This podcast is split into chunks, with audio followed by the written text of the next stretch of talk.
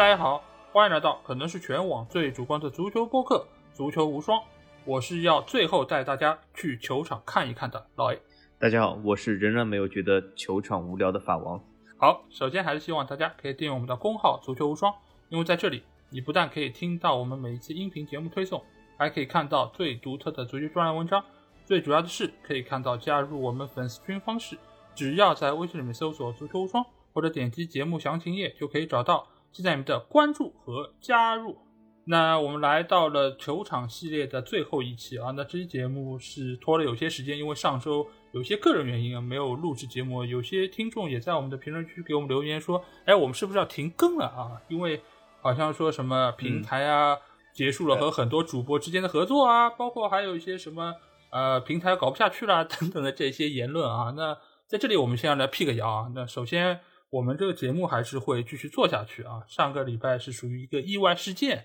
那我们照例还是会在每周一给大家带来精彩节目。对，而且我还说一下，就这种东西，大家还是要听罗马诺的啊，不要听这种呃其他流言蜚语。罗马诺有没有说我们足球无双要停更呢？没有，对吧？那么就要听罗马诺啊。那你也知道，现在懂球帝上有很多，对吧？来自其他什么哪里的姓罗的叫马诺的，啊，也有很多这种文章啊。所以大家还是要找到真正的源头来这个鉴别一下什么是正确的消息。那这期节目我们会延续之前五期啊说到的五大联赛这些球场的一个情况。那这期节目会有什么不同呢？因为之前我们已经说了很多国家他们各自的特点，那。说到最后，我觉得要来聊一聊所有的和足球球场有关的一些部分啊。我们会从三个维度，一个是时间维度，一个是空间维度，还有一个呢是从它周边的文化内涵。哎，所以这期节目内容非常的多，也非常的丰富，而且这个涵盖面啊，不只是五大联赛，包括全世界所有的球场，我们都会可能涉及到。所以这期节目我觉得是一个集大成的一个。总结性非常好的节目，也是为这样一个系列画上一个圆满的句号。那我们先从第一个方面来说吧，就是和球场有关的这些部分啊。那这个肯定就是从空间维度，因为我们去到一个球场，我们会看到这个球场里面不仅仅说你是一个球员在那边进行比赛，围着一个球，它有很多的相关的部分，包括我们看到球门，包括他们所踩那个草皮，包括你看到所有的观众在那边所坐的位置。包括整个这个球场，你那些看得见和看不见的部分，其实都构成了这个比赛非常重要的一个要件。那第一个我们要说到的就是这个草皮，因为我们知道现在我们足球场地上这个草皮绝大多数都是真草，都是种出来的。但是其实也有一些球场，它是会使用非常多规模这种人工草皮，尤其是在法王非常熟悉的这种什么 NFL 这种。场地里面其实它有相当一部分是用的人工草坪。那我想先问一下宝王，你觉得就是现在这个足球也好，橄榄球也好，它其实用的这个草皮的种类是完全不一样。包括你就算是真草，它其实也有很多不同的这种草种，有一些它是适合呃冬季的，有一些它是适合夏季来使用的。那你觉得现在的这些设施来说，用人工草更好呢，还是用这种自然草会更好一些？嗯，首先我想说这个话题，或者是支持很多呃自然草的其实群体，他们其实有一个非常巨大的这个因素啊，就抛开啊，就很多就是所谓这个理论上的这种优势来说，有个巨大因素其实就是情怀。啊，所以我们先把这个情怀放在一边，呃，这个人工草和自然草，其实，在现在的社会中，我们可以看到人工草的使用的场景或者使用的这个地方是越来越多了。因为呃，以前我们对人工草都有一个印象，就是人工草呀，看上去比较假，或者或者就踩上去有一种非常大的这种塑料感。那么以前呢，我在比如说花园啊这种东西，我也就考虑过是不是人工草，但看了这种人工草的这种样本以后呢，就觉得好像一根根这样草挺塑料感，那么也没有采它。但是现在如果再去看人工草的话，甚至在很多地方，如果不仔细去看，我甚至其实分不出人工草和这个自然草的区别。那么这个东西，其实，在球场上也是，就是在很多这个运动里面，其实刚才老爷说，就是橄榄球，对吧？NFL 是人工草，甚至是除了 NFL 以外，比如说，呃，大家还有比较熟悉，就是网球运动里面不是有个草地球场嘛？嗯，在网球的草地球场里面，也有很多使用了人工草啊，所以说这个人工草的使用是在很多运动都已经铺开了那么其中有个重要原因呢，就是现在的这种人工草的还原度非常高，而且人工草这个它日后的维护或日后的保养要比这个呃真草要简单非常多啊。那么呃还有一个原因就是，比如说呃曾几何时，很多人想啊，这个人工草啊，大家可以在很多场合会发生啊，或者是会看到很多人评论说，哎呀，这个人工草不行啊，一踢球就滑倒啊，就像在这个溜冰场上踢球一样啊。其实说这样话的人，说明很没有溜过冰，对吧？需要看一下 NHL，我这一做硬广。啊，但是其实事实上是什么呢？就很多人讲这个足球这个运动需要什么拼抢啊、铲抢啊啊，不能这个太滑，太滑就没法踢。但是其实比足球更需要这个场地所谓的这个摩擦力的，不是就是美式橄榄球吗？对吧？美式橄榄球甚至它的鞋子啊，它的前面拇指这里是做过特殊处理的，就是要增加这个抓地力的力量，因为双方在互扛的时候啊，这个脚下抓地力是非常重要的。但是它也用人工草坪，说明人工草坪在这个打滑上或者是这个抓地力上其实是没有问题啊。所以说，很多人讲这个人工草坪不好，其实是他或许是没有踢过啊。现在这种比较先进的或者是比较新式这种人工草坪。那么从我的角度来看，我是完全支持人工草坪，因为人工草坪的这个呃所谓的这个开展。啊，不仅仅其实是是有利于运动，而且就有利于维护保养，其实也会其实让很多这个运动的门槛拉低。因为很多地方大家会发现，如果你踢不到球，或者你怎么怎么样，那是因为草坪的维护啊非常的重要，或者草坪的维护成本非常高，或者是在草坪处于维护期间啊，这个球场或者是这块地方就无法使用啊，导致了这种很多这种使用成本的问题啊。那么采用人工草其实会是增加很多人参与去踢球的机会。那么另外一点就是人工草对于啊其他在这个场地上进行的其他事件啊也比较友好啊，比如说开演唱会啊，比如说举办其他东西啊，什么美食节啊，各种各样的东西，对吧？人工草就比较友好，而天然草就是啊对这种东西啊要求比较高。而且最后一点我想说的是，其实人工草还会啊改善我们这个观看球赛这个体验。那为什么呢？因为理论上，对？我们在打开电视机的时候，这个球场绿油油的啊，非常漂亮。但是现实上，由于这个天气的因素，由于这个日后保养因素，很多时候我们看的啊，都是一块烂泥地啊，这个球员身上都是泥啊，或者是雨天进行的这种比赛啊，或者是这种啊，这个草皮没有经过很好的维护，或者由于当地气候的原因啊，光秃秃的，所以说其实观感并没有那么好。而人工草其实就不会受到这些事的影响，所以我是百分之一百的啊支持人工草。呃，因为这个事情是这样，我们要来看一下这两个草它所有的优缺点啊。那对于自然草来说，它现在相比人工草，它肯定有比较柔软，它对于球的这个速率也是比较好把控。但是它的缺点也很明显，就是它比较娇柔啊，就是你要对它进行一定的维护、浇水啊，时常还要对它进行打理，包括还有就是修剪它长度，这个对于各方面的成本来说是比较高的。而且现在的人工草，它已经基本上是能够达到自然草的一些特性，但它也有一些呃受人诟病的地方。其中呃，包括在 NFL 现在其实内部也有一定的讨论，就是说它是不是要呃继续推行人工草？因为我们看到数据来说，就现在 NFL 这些球队有一半左右它是使用了人工草，另外一部分是使用自然草。但是由于之前是有过一些意外的情况，包括有些球员他在使用人工草这个情况之下出现了膝盖上面的扭伤啊，或者就是十字韧带撕裂啊，这个其实也是在受到内部的很多讨论。就是它尽管已经很接近自然的这个草，但是呢，它还是有一些特性是和自然草有很大区别。这个中间有一个很重要的点，就是在于它不够柔软。不只是它的草不够柔软，而是在于它下面的这个根基不够柔软，这使得所有的球员，因为他是不断的需要变向，他是对于膝盖的要求很高。那你如果不够柔软的话，其实这部分的力又很容易施加到膝盖上，造成球员更有可能受伤。所以这个其实现在来说是很多的球场都在进行讨论，尤其是足球这方面，足球因为相比于 NFL 来说，它是更加保守的。很多球员，他们出于保护自己的这个目的，他们觉得反正这个成本不是我出，那你们多花点钱，让我们能够在一个更有安全性的地方来比赛，又有何不可？但是其实我们也会发现，有一些足球场现在也是慢慢在尝试使用人工场地。我们记得有一年，曼联队和一个瑞士的球队打过一场比赛，而是青年人队，青年人队他那个球场就是一个人工草皮。当时我记得曼联队去到那比赛的时候还有很多不适应，有很多的时候你会发现曼联队会有滑倒的情况。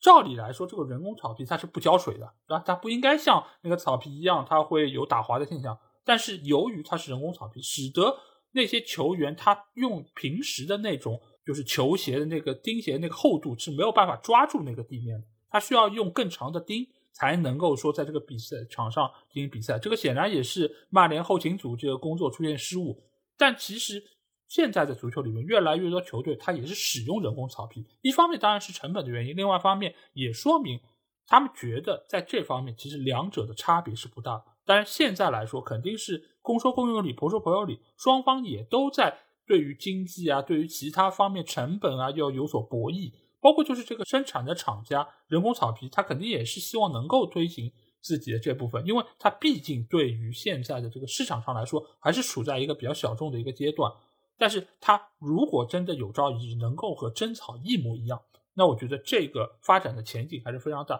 就像刚才法王说到的，现在足球场的这个运作的呃使用的一个范围变得越来越大了，而其他那些范围其实真的不太适合在真草上进行，而现在这个使用的频率也在变得越来越高。所以未来人工草皮的发展前景，我个人觉得还是会越来越好。对的，而且我还可以多加几个例子啊，就比如说网球场上用的人工草，也没有使这个草地球上变成红土这样，对吧？可以滑步啊，也不至于，对吗？而且我在还有个更好的例子，就是大家知不知道，就是 NHL 呃这个里面的冰啊，是真冰还是人工冰？大家想一想啊，这个球场里的那肯定是人工冰啊，对吧？他不可不可能去去真冰，真的他难道去一个湖上啊这个打冰球？当然了。我可以说，就是在几十年前或者近百年前，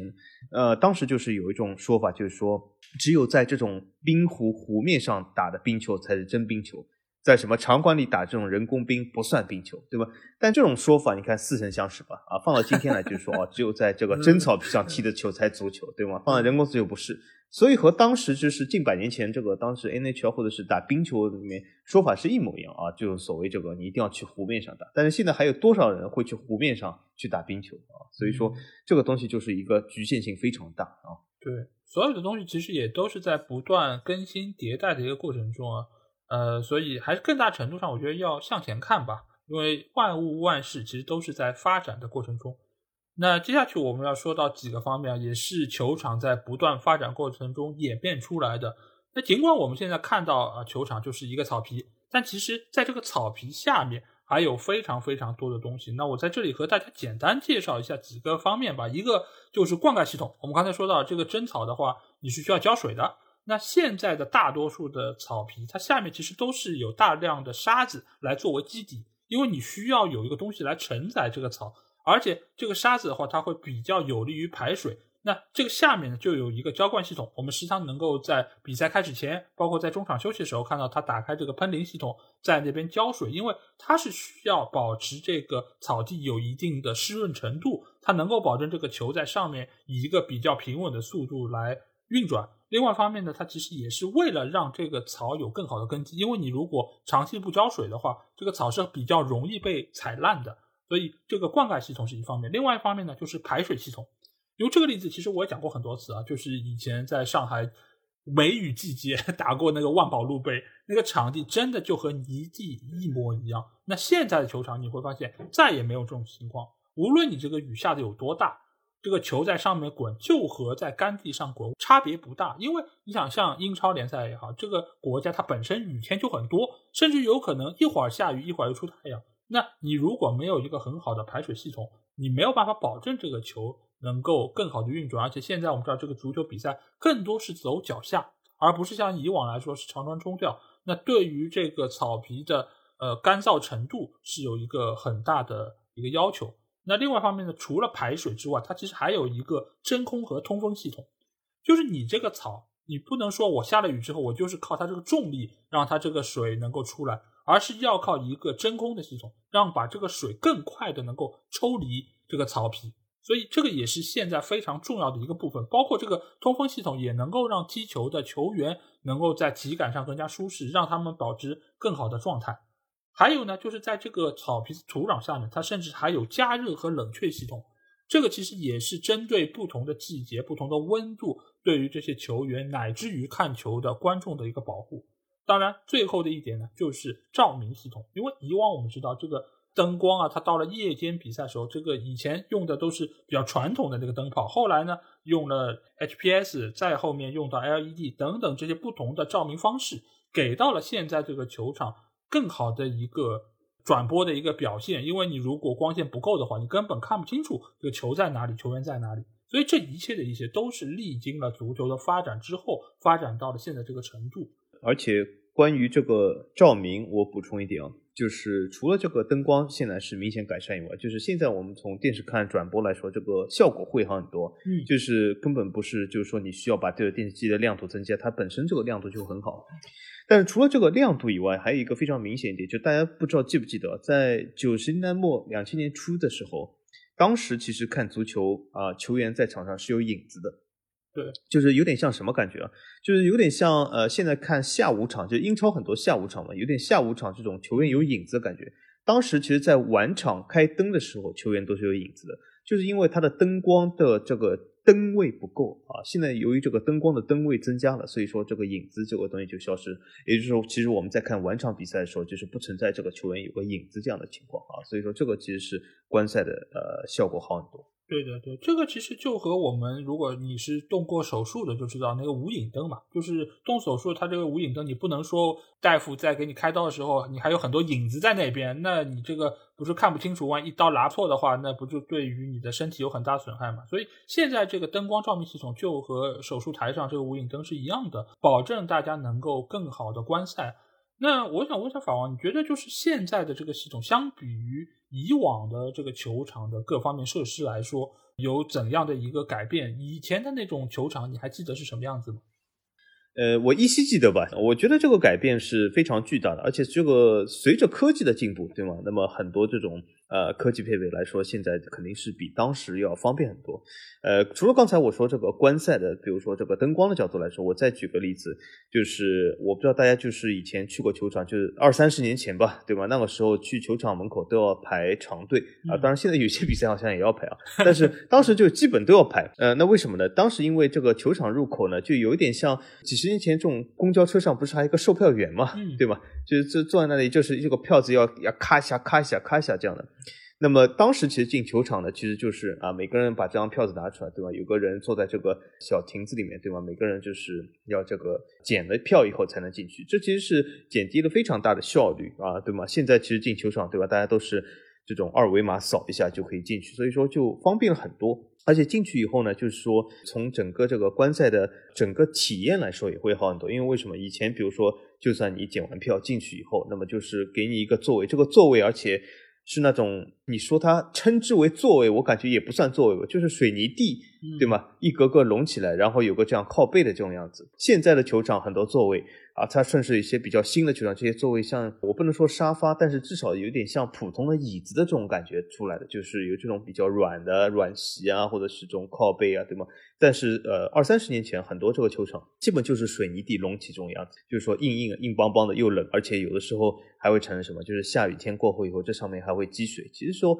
总体来说，就是这个观赛感觉不是很好。但现在呢，啊，由于各个方面的这种改进，包括这个啊遮雨啊、顶棚啊、座椅本身啊，甚至现在很多球场座椅下面都有加热，所以说从各种情况来讲啊，现在的观赛体验真的是好很多。而且就是受到天气的制约就会少了很多。对对，因为以前其实我们如果是呃比较早年去看过中超啊，或者说其他一些比赛，你就会知道，最早我们说到江湾足球场或者说虹口足球场，我们一直会用一个词儿，上海人都知道叫“腊里头”。呃，什么叫腊里头呢？就是呃这个上面草你是不全的，有些地方有草，有些地方没草。草最多的在哪里？一基本上就是在几个角旗区附近，因为这个地方去的人比较少。以前一般你要起球的话，也是四十五度角，不会到纯底线那个位置，所以那四个区域相对来说，呃，草皮是最浓密的。但其他地方呢，通常随着你踩的次数越来越多，它这个草皮是不复存在的。再加上以前的排水系统，我也说过，你一旦下雨下的非常大，那就很容易造成这个积水。所以现在这个情况其实已经是相比于以往来说有了很大程度的改变啊。那这个中间其实也包括就是他们的作息，因为以前我们说到过，有些球场它是有站席的，后来呢站席取消，它变成了坐席。包括现在还有很多的球场，它是设置了一些残疾人的座位，是专门给这些不方便的残障人士来使用的。那我想问一下，就是宝王以前你去看过球吗？你如你在现场看球的感受是怎么样子呢？哎，对的，我在现场看过球，而且我在不同国家现场看过球。总体来说，我是这样感觉啊，就是当然也视乎于你坐在那里。呃，我是觉得如果坐的比较靠前的话，现场看这个球赛呢，感觉还是可以，因为当时的这种气氛往往来说还可以。但是，呃，如果坐的比较远的话呢，那么就是看的没那么清。但是我觉得现场看球呢，这是好的地方，就是这个气氛啊，或者是这个这种临近感，或者是和球员这种非常接近的这种感觉是非常不错的。但是其实现场看球也有一些不好的东西啊，或是大家也不知道有没有想到过，就是其中有一个不好的地方就是什么？就是整个比赛你必须要聚精会神去看，因为为什么？没有所谓的解说，没有什么让你就是去看手机的事情，因为有的时候我看比赛，有的时候看看手机啊，因为他解说不停在讲嘛。那么我其实眼睛不需要完全盯着这个啊电视机，就比较轻松一点。但是在现场看，就是你几乎就是完全要看着它，因为没有人会给你这个解说。而且有的时候突然进球了，你你都没有反应过来，对吗？有的时候就是你没有看得清啊，因为一瞬间非常的快。那么也没有这个所谓的慢镜头，对吧？就是现在呃，大家在电视机前已经习惯了，非常习惯一件事，就所谓的慢镜头。就有的时候哦，我为什么有的时候看球也会分心呢？就是我就算错过什么，那我等一下看一下慢镜头了，对吧？看一下这个啊，重新这个回放。但是在现场它没有回放，也没有慢镜头，你错过就错过了。有的时候我甚至还遇到过什么，就是我和旁边人讲话，一讲话他进球了，那么这件事就结束了，我根本看不到他怎么进球，这件事就没有了。啊，所以说就这么错过了啊，所以说也是呃非常有意思，而且还有一点嘛，就是现场它有一个另外一个局限性，就是什么？就是我们这个电视机这个机位啊，可以看到一整场比赛这种啊球员的这种跑位啊，或者是整个传球的线路，但在现场其实无论你坐在哪里，都有一些局限性啊，就是。呃，这个局限性是是乎于就是你坐这个角度啊，你一般只能看到你这个角度的位置，你很难像啊整个广角镜一样有这么大的视野啊，这这也是现场看的一个比较大的局限性。对的，因为你在现场看的话，你不要说是那种非专业的足球场，你即便是在专业足球场，你如果位置坐的稍微斜一点，你也很难看到整场的所有的地方，因为你如果是那个斜角位置，因为你。现在这个座位啊，它其实，在呃整个球场建造的过程里，它其实有不同的坡度。但你如果是坡度比较陡的话呢，你或许可以有比较好的视野。但是它为了能够容纳更多人数，它现在可能会造好几层。那你造好几层的话，它这个坡度就不会特别陡，因为这个会限制到它那个层高。所以你会发现很多的球场，你坐在比较靠后的位置，不是那么容易看得清楚，而且你基本上是只能看到你所在这个半区的。比较靠近你的这个地方，所以这个在观赛感受上，我觉得是比较一般的。当然，你主要去看球，也不是说你要为了看清，对吧？你主要还是为了能够感受那个气氛。而且还有一点就是，像刚才法王说到，就是没有回放嘛，就是你错过就错过了。而且很多时候啊，你说这个球越位嘛，你怀疑他是越位的，但是你也没有办法能够看慢镜头，划根线什么都不可能，对吧？所以这个就是现场观赛一个最大的问题啊，这个。其实足球还好，你要相比于像那种什么 F 一，对吧？你连车都看不清楚，跑到你面前轰一下就过去了，而且又那么吵，你根本不知道这是个什么情况。什么超车的画面，如果不是正好在你所在的那一侧，你可能也没有办法能够看得很清楚。所以这个其实也是现场观赛和你看实况转播之间最大的一个区别。当然，这个中间很大部分还是在于球场建设的它整个的结构所造成的区别。那接下去啊，我们要来说一个现在比较常见的一个设置，那就是 VIP 包厢。因为以前我们比如说早年去江湾看球，那没有 VIP 包厢，对吧？只是你有个硬硬的位置能够坐着就不错了。很多时候你可能都连位置都不见得有。但是现在呢，由于这个球场越来越大啊，它也是希望能够有更多的收入进账，所以它现在造了很多的 VIP 包厢。那我们这里其实可以和大家来分享一下几个。呃，英超球队它这个 VIP 的包厢，那我们来看一下哪些球队它的价格是比较贵的。那第一个要来到的就是阿森纳队。那阿森纳队它现在最大的那个包厢是可以容纳二十四个人，每个人的价格是一万零八百英镑，这个价格还是非常的贵。当然，它可以得到一些服务啊，比如说它能够免费的餐食，包括有什么香槟的接待等等这一些啊，这个价格是一万多一个人。那你如果是去到呃其他的一些俱乐部，我们来看一下利物浦队呢，它的价格会更贵一点啊，它是每个人要一万三。当然，它也是包括比赛前后的餐食，包括它还有一个。五道菜的一个就是餐点，这个相对来说就是一个标配。那另外呢，它还会额外的给一些呃能够买包厢的一些权贵吧，它给给你一个广告位，就是在包厢外面它有一个广告板，你可以在这里宣传你自己的公司，包括你个人都可以。呃，所以这个东西呃相对来说是更贵，但是它所包含的权益更高。其他的几个豪门相对来说价格也都差不多，都是在一万左右。那这里其实还有一个小插曲啊，就是以前就是曼联队的中后卫林德洛夫啊，现在其实也还在球队。那他当时呢，就是为了让自己的亲朋好友能够来这边看比赛，他就是要包一个包厢。那曼联队那个价格你知道也是比较贵的，所以呢，林德洛夫的妻子他就颇有微词啊，他妻子也很厉害，他也是一个播客啊，所以他在他的播客节目里面就。抱怨这件事啊，就意思就是说，在这里你要是不弄个包厢啊，你就会被其他的球员看不起，就有一点冷暴力的感觉。而且呢，这个价格真的还挺贵的，所以呢，这个就逼着球员你必须要自掏腰包。那我想问一下法王，你觉得这个包厢的价格是不是真的很贵呢？另外，你觉得林德洛夫的妻子这个抱怨是不是有道理？我觉得这要看和什么比哦，就是因为价格的高低，其实关键还是和什么比。呃，那么我就以我自己本人的这个呃看球包厢的这个经历来给大家对比一下。那么刚才老 A 我说的这个是呃好像是一万来英镑或者是一万多英镑一个人，对吗？对。呃，我呃是一个赛季嘛，这样这个价格对吗？每人每赛季对吗？有的俱乐部它是按年来算的。哦哦。那么我给大家说一下我自己经历吧。当然我看的不是英超啊，这个一字之差，当然就差了很多。那个呃，我我是曾经就是呃，就是包括一整年的这个澳超的这个报销。就是澳超，就是不是奥地利超级联赛，是这个澳大利亚超级联赛，稍稍微差了一点啊，稍微差一点，不过也也可以吧，对吗？那么这澳超，因为我给大家一个价格，就是澳超这个，它首先是它分很多这样的价格，所以说我我只能说出其中部分价格，因为它或许没有呃普遍的代表性，但是它是这样算，就是它这个包厢有最大二十四人，有十二人，有四人。那么我买的这个包厢呢，是一一整年就是四人包厢。那么四人包厢就是这个包厢你最多只能进去四个，它这样规定。那么就是四人包厢。四人包厢呢，就是呃，它大概价格就是呃一年一整一整年就是十二个月是呃这个自然年一整年基本上就是啊三万多四万不到人民币。那么从这个可以看出，比刚才老 A 说这个英超价格要便宜太多了啊，非常多。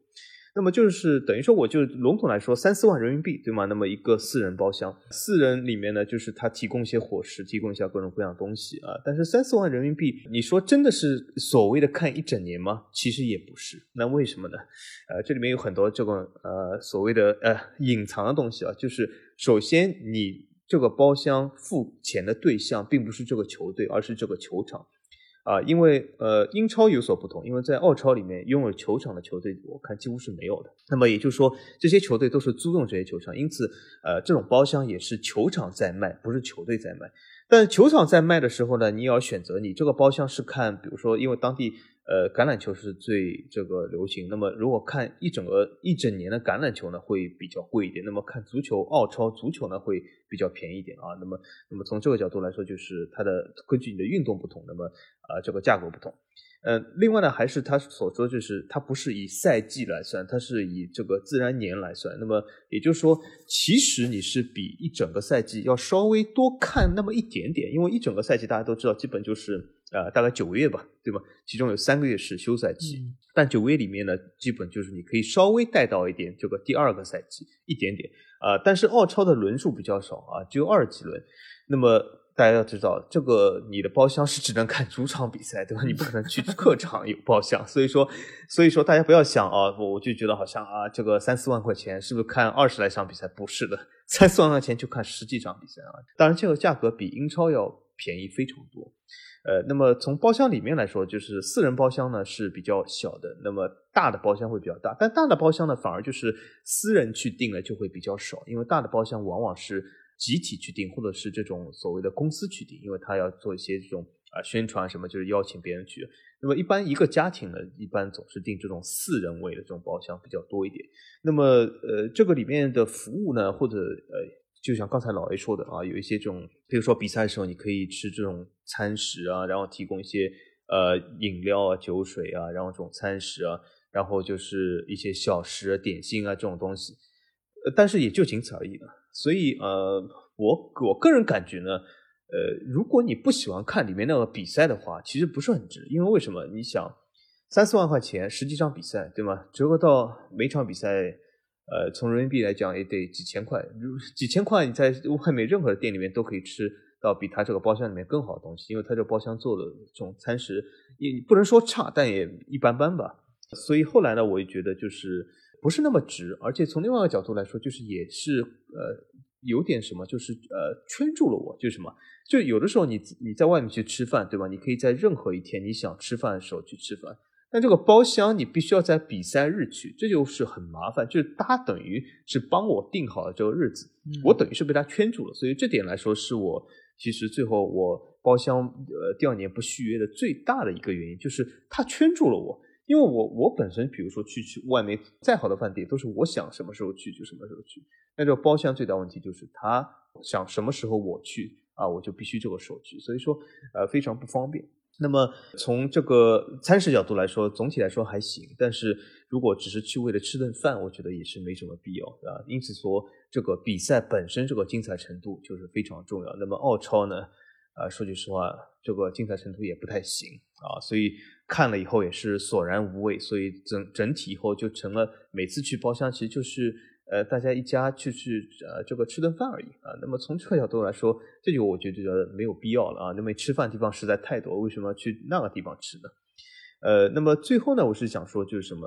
呃，这种包厢还能干什么？就是它你可以进包厢看，然后它你如果是包厢的这个用户呢，他会给你一个这种手环，你这个手环呢是可以什么？就是。你可以进入这个球场，坐在里面任何一个没人坐的位置，也就是说，你这个手环是不限坐的啊，也就是你想坐在哪里，只要是他这个位置没卖出去，你都可以坐啊。所以说，呃，有的时候，如果天气好的话，我甚至有的时候会这个走出包厢，走到这个看台非常前面的时候去看一些比赛啊。如果这个比赛比较好看的话啊，所以也是视天气而定。那么其实这就是仅此而已。那么总体来说，如果你要讲这个包厢经历来说，我其实啊也同意这个林德洛夫老婆说法，我感觉不是那么值。但是如果你特别的爱这个球队，对吧？我们会发现有些这个球迷是真的很爱，非常爱，爱的要死要活的。那么从这个角度来说，我觉得买个包厢也可以，对吗？为球队做下贡献。因为虽然这个球场是抽了大头，但是也会给这个球队一点钱。所以从这个角度来说，如果你真的爱，那么就去买啊！但是如果你觉得一般般，或者这个比赛来说也不是那么享受，就像举个例子来说，就像有一个电影院，它提供你很多吃喝，但这个电影本身不好看啊，这其实也是种折磨啊。那么后来就是我就包厢就没有续约了。当然还有一个就是刚才我说这个价格是一年的价格啊，它还可以让你就是签两年、签三年，最多签五年。那么这个价格打折又会比较多一点，但是我感觉签五年的人估计也没有吧，没有人会去五年去看这种啊非常无聊的东西，我感觉啊，所以说这基本就是啊这个包厢啊我自己所经历这个包厢啊。对这个包厢，其实我觉得有几个用途吧。一个就是你其实把它作为一个公关的一个场所，因为你这个包厢在平时没有比赛的时候，你这个也是可以使用的。你可以在这里开会，你也可以在这里展示一些你公司的一些内容。这个其实对于你提升品牌形象来说是一个非常好的一个点啊。而且我们刚才也说到，就有些球队它是按年来卖的，就比如说热刺这个新的球场，它现在其实就是急于想要回笼资金。所以它呢，就是推出了这种十二个人的包厢，它是分五年、七年还有十年来卖给一些个人。那它这个价格呢，是从七点二万一直到十三点二万。所以就价格你放在所有的豪门来说，不算是最贵的。但是你架不住它卖的时间长啊，它一下子就卖出去五年、七年。那这个对于购买者来说，它其实在未来的很长一段时间，其实就是和这个球队强绑定。那你或许就可以借由这样的一个形式来打造你个人公司的一个品牌形象啊，所以它其实更大程度上是一个公关的行为。至于像林德洛夫妻子所说，我觉得这个肯定在内部也是有点鄙视链吧。就是我其他的一些球星啊，我们都买了这个包厢，那平时还有太太团，对吧？我们也要 social，那其他人都买了，就你没买，那你可不得被鄙视吗？这当然不是一个好的现象，但是这个就是一个现实，它现实就这么发生。呃，所以我觉得对于球员来说，我觉得这个价格其实也还是略微有些贵的。啊，尤其是对于像林德洛夫这种，他在队内也不是顶薪嘛，但是这个也不会因为你不是顶薪就给你打折，对吧？所以我觉得他的抱怨是有一定道理的。而但是呢，这个对于球队来说是他们收入非常重要的一部分，所以价格确实还是卖的挺贵的。那在这个赛场里面啊，除了这些设施之外，它其实也有些人，就人呢，其实主要是两方面啊，一个就是我们看到那些球童，这些球童。很大程度上其实就是一些青年队的成员，他们来到这个球场里面捡捡球，然后顺便看看球，让他们能够以最近的距离来啊贴近这个比赛。我们也看到过很多的球星啊，以往也是从球童做起，对吧？像福登啊这种，我们也看到他们小时候那个照片，做球童那个照片啊，所以这个其实也是球队非常重要的一部分。另外一方面呢，就是球场的安保。那我们会看到很多的这些安保人员，他们穿那个背心，对吧？上面写着 security。那这个其实就是要来保证球场的安全，包括呢，呃，他们会对于客队的一些球迷有特别的关照，因为我们知道每一个比赛其实都有部分的球票是给到客队球迷的。那客队球迷在主场这个氛围里面，他这个声音显然是不和谐的，对吧？大家都是在支持主队的，就他们在那边唱反调，尤其是客队如果领先啊，那这个时候可能。这客队球迷就会比较容易触怒到主队的那些球迷，但主队球迷由于他的人数又是占绝大多数优势的，所以这个时候，这个保安他就需要保护客队球迷免受这些骚扰啊等等，所以这两部分的人员是非常重要的。那我想问一下法王，你觉得就是这两部分的人员，他们平时这个工作任务重吗？他们能不能够顺便看个球啥的？我觉得要视这个比赛或者是这个呃国家而定啊，因为如果在欧洲的话，对吧？这个足球的氛围非常的激烈，那么我们会发现有些比赛它经常会有一些这种球迷间的打闹啊，或者是球迷这种争吵。那么这些安保其实他们都严阵以待，而且据我从电视里面看到，他们都是面朝向球迷，背对着球场。那么从这种角度来说，他们其实也没有怎么样看到这个比赛，因为人的眼睛也是不长在背后。但有些国家来说，就是比如说我看这种奥超这种比赛啊，本身其实说句实话也没多少球迷，一般上座率只有百分之三十。那么从这种情况来说，也没有 给你打闹的机会，所以这些安保其实还是蛮轻松的。我看他们其实也就散散步看看这个比赛。但是由于它只有百分之三十的上座率，由于由于这个足球运动不是很多人喜欢看。那么其实这些安保，他就算看到比赛，他真的欣赏到、愉悦到了吗？我看也未必啊。那么所以说这就是一个悖论。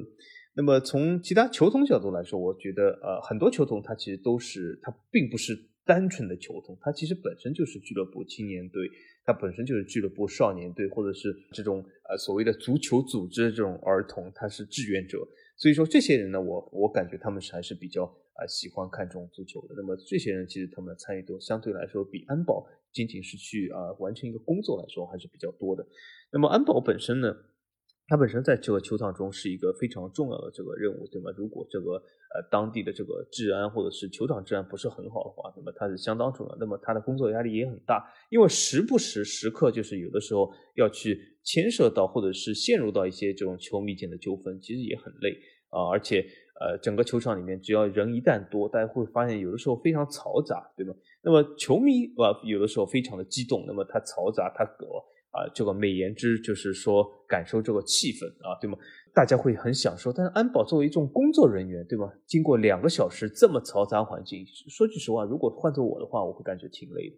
啊。那么还有一种，比如说我举个非常大的例子，就是我经常去看 F 一的比赛啊，现场。那么 F 一现场，就比如说我以前曾经去看的时候，我我可以美言之说，虽然和我同行的家人都说这地方我再也不要去了，呃，太吵了，对吧？但是我可以美言之说，哇，我就是听声浪好好听。但是如果你想象一下，你是场地的安保的话，那真的是种煎熬。所以说，有的时候就关键还是看你是把这个东西当做一个工作，还是当做一个爱好。如果你是纯工作的话，我感觉在这个球场里。应该说是度日如年，真的是度日如年，所以啊，我感觉这个工作任务还是非常的重。我我觉得这个分两方面吧，就是从球童来说，他们显然是要面对球场，而且他们时刻要看什么时候球出界了，我要把球扔给你。所以对他们来说，他们是可以顺便看球的，而且甚至于他们要对于比赛场上的一举一动都要非常的上心。而且我们之前也看到过，就是穆里尼奥表扬那个球童，就是他非常懂球，他知道什么时候应该尽快的把球扔给。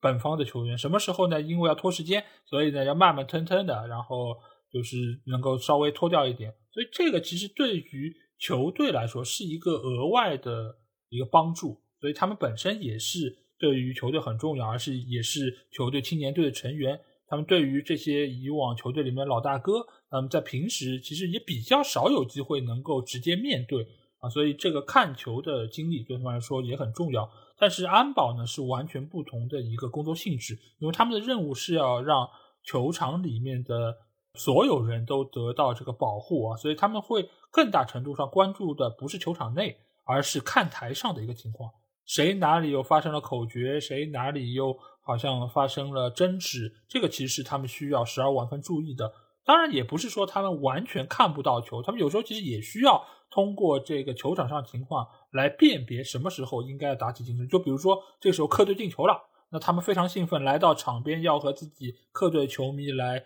庆祝，要欢呼。那这个时候安保他肯定是要打起十二分精神，一个是怕球员在这个过程中受伤，另外一方面呢也是怕激怒到主场的这些球迷，双方会爆发出更多的一些争斗啊。那所以呃，安保相对来说是比较难看到球的，那他们的工作性质决定这一切。那除了这些设施之外，其实还有几个地方是非常重要的。一个就是球员通道。那我们知道，有些球场它球员通道是在边角上的，那有一些球员通道呢是会在呃看台正中央。那这个一般来说是新造的球场，它会这样的设置。而老球场一些可能一八几几年就在使用的，一般就是会在边角上有这么一个开口。那这个开口呢，你一方面是能够进到球场，另外一方面你要再往前走，它就是直接能够出球场的。所以这个相当于就是一个大的出入口，那这个是非常重要。另外一方面呢，就是球员所在的更衣室啊。那更衣室这个事儿，其实上次在聊到意甲联赛的球场时候，因为我说过我去圣西罗嘛，而且我也说国米那更衣室它比较的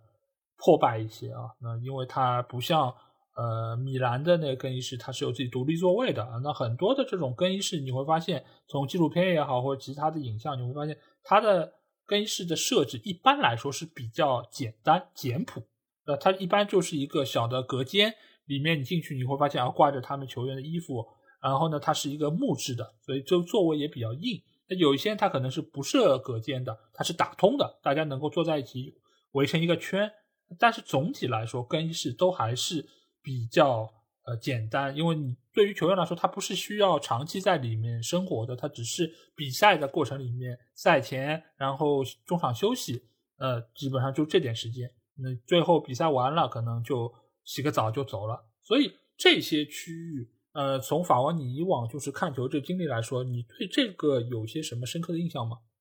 呃，这些区域我只在电视上基本看到过，就是这种更衣室或者球员通道。但是有的时候我去这些球场，他可以在不比赛时候参观，但是，呃，或许你可以说我对这个球队不够爱吧，或者怎么样，我也没有这个兴趣要去参观一下啊。呃，电视上当然是看到一些这种更衣室镜头或者一些纪录片，但是总体来说，呃，真的就是我感觉就是更衣室在足球界里面是一种非常好像神秘的地方，就是很多啊这个新闻很多这种啊所谓这种记者，尤其是这些厕所报，对吧？好像基本就在更衣室里面是有针孔摄像机的。对吧？他们总是知道更衣室里面发生什么东西，但是我感觉其实更衣室它其实就是一个更衣室，就是大家啊很多这种抠脚大汉不穿衣服不穿裤子在里面这一个 一间房间而已，对吧？呃，就是而且都是这种啊足球运动员，对吧？满身臭汗的啊，其实也就这样。但是呃，当然了，由于他们在里面讲的这种话或者是讨论东西啊，被很多球迷这个啊广而这个推崇，那么因此啊，它有一种神圣感。那么还有一些通过这种呃厕所报的这种推波助澜，好像仿佛就是更衣室总是可以泄密出一些东西，或者是啊泄密出一些球队之前的这个状况，或者是队内这个气氛。但是整体来说，如果真的要去这个球场里面参观，因为我曾经也去过，但是后来我就一直没有这样兴趣，因为其实我去看了，也就是这样一间房间啊，有些座位，仅此而已。那么里面也没有人啊，那么就是一间房间。那么呃，真的是给我非常大的冲击吧？没有啊，真真的是让我浮想联翩吗？没有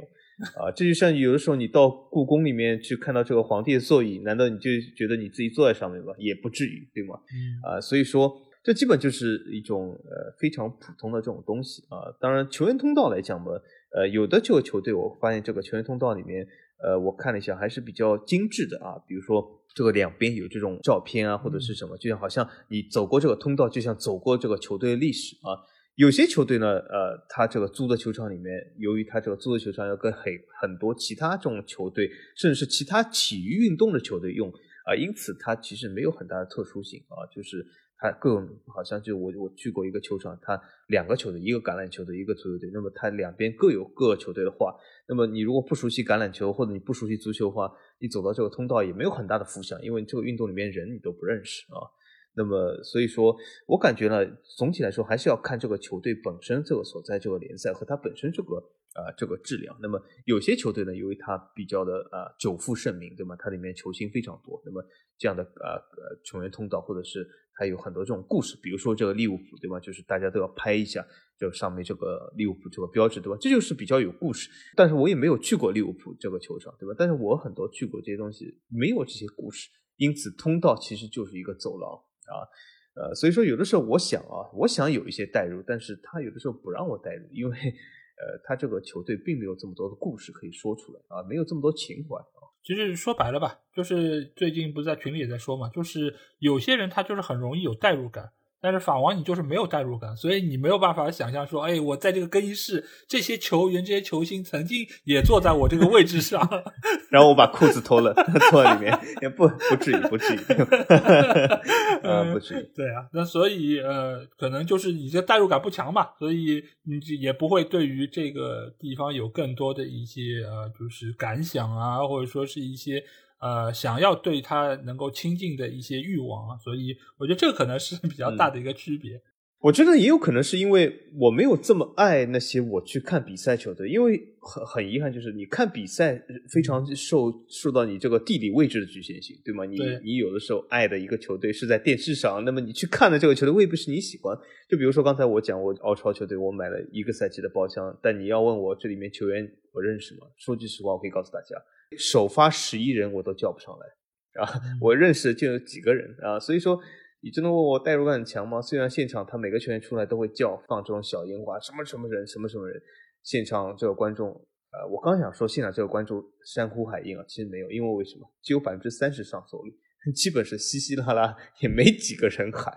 那么他们这些人出场，我也不太认识，不太熟啊，对吗？那么我曾经试图其实是认识他们，或者是去熟悉一下。但他们在场上这个表现，我觉得也一般般，没有让我这种激情澎湃啊。所以其实关键来说，错不在我，在于他们没有表现的好啊，没有让我记住，这是个问题。嗯，是的，嗯，也怪什么呢？就是你这些球员水平实在太差，不像有些球员对吧？他在场上散着步，然后抱着个奖杯睡着觉，就有很多人都能代入，都觉得哎，这个奖杯就是他们的，荣誉就是他们的，底蕴就是他们的，对吧？所以这个其实还是在于。你所喜欢这个人够不够强？那在说完了这个球场的这些设施之后啊，我们来到下一个话题点啊，就是收入。因为你想，球场它进行比赛最主要的一个目的，当然是为了让大家看球嘛，这肯定看球是很重要。但另外一个很重要的目的就是赚钱，对吧？这个赚钱怎么赚呢？比赛日收入，比赛日收入就是门票的销售。那我这边其实是有关于英超二十个球队今年的门票收入的一些数据啊。在这里和大家分享一下，顺便来探讨一下这中间的话题。那在这个赛季，二十个英超球队里面有十一家的球队是提高了价格。这个里面呢，有一个球队它的提高幅度是最高的，那是富勒姆队，它是上涨了百分之三十。这个也很好理解，因为它是升班马，去年它还在英冠，今年是来到英超，所以它提升它的价格是比较正常的。那现在季票价格最贵的五家俱乐部是谁呢？以往来说，我们知道阿森纳队是票价最贵的，但是从今年开始，最贵的这个名号啊是给了热刺，因为热刺那个新球场它是需要啊尽快的能够回笼资金，所以现在它的价格是最贵的，是两千零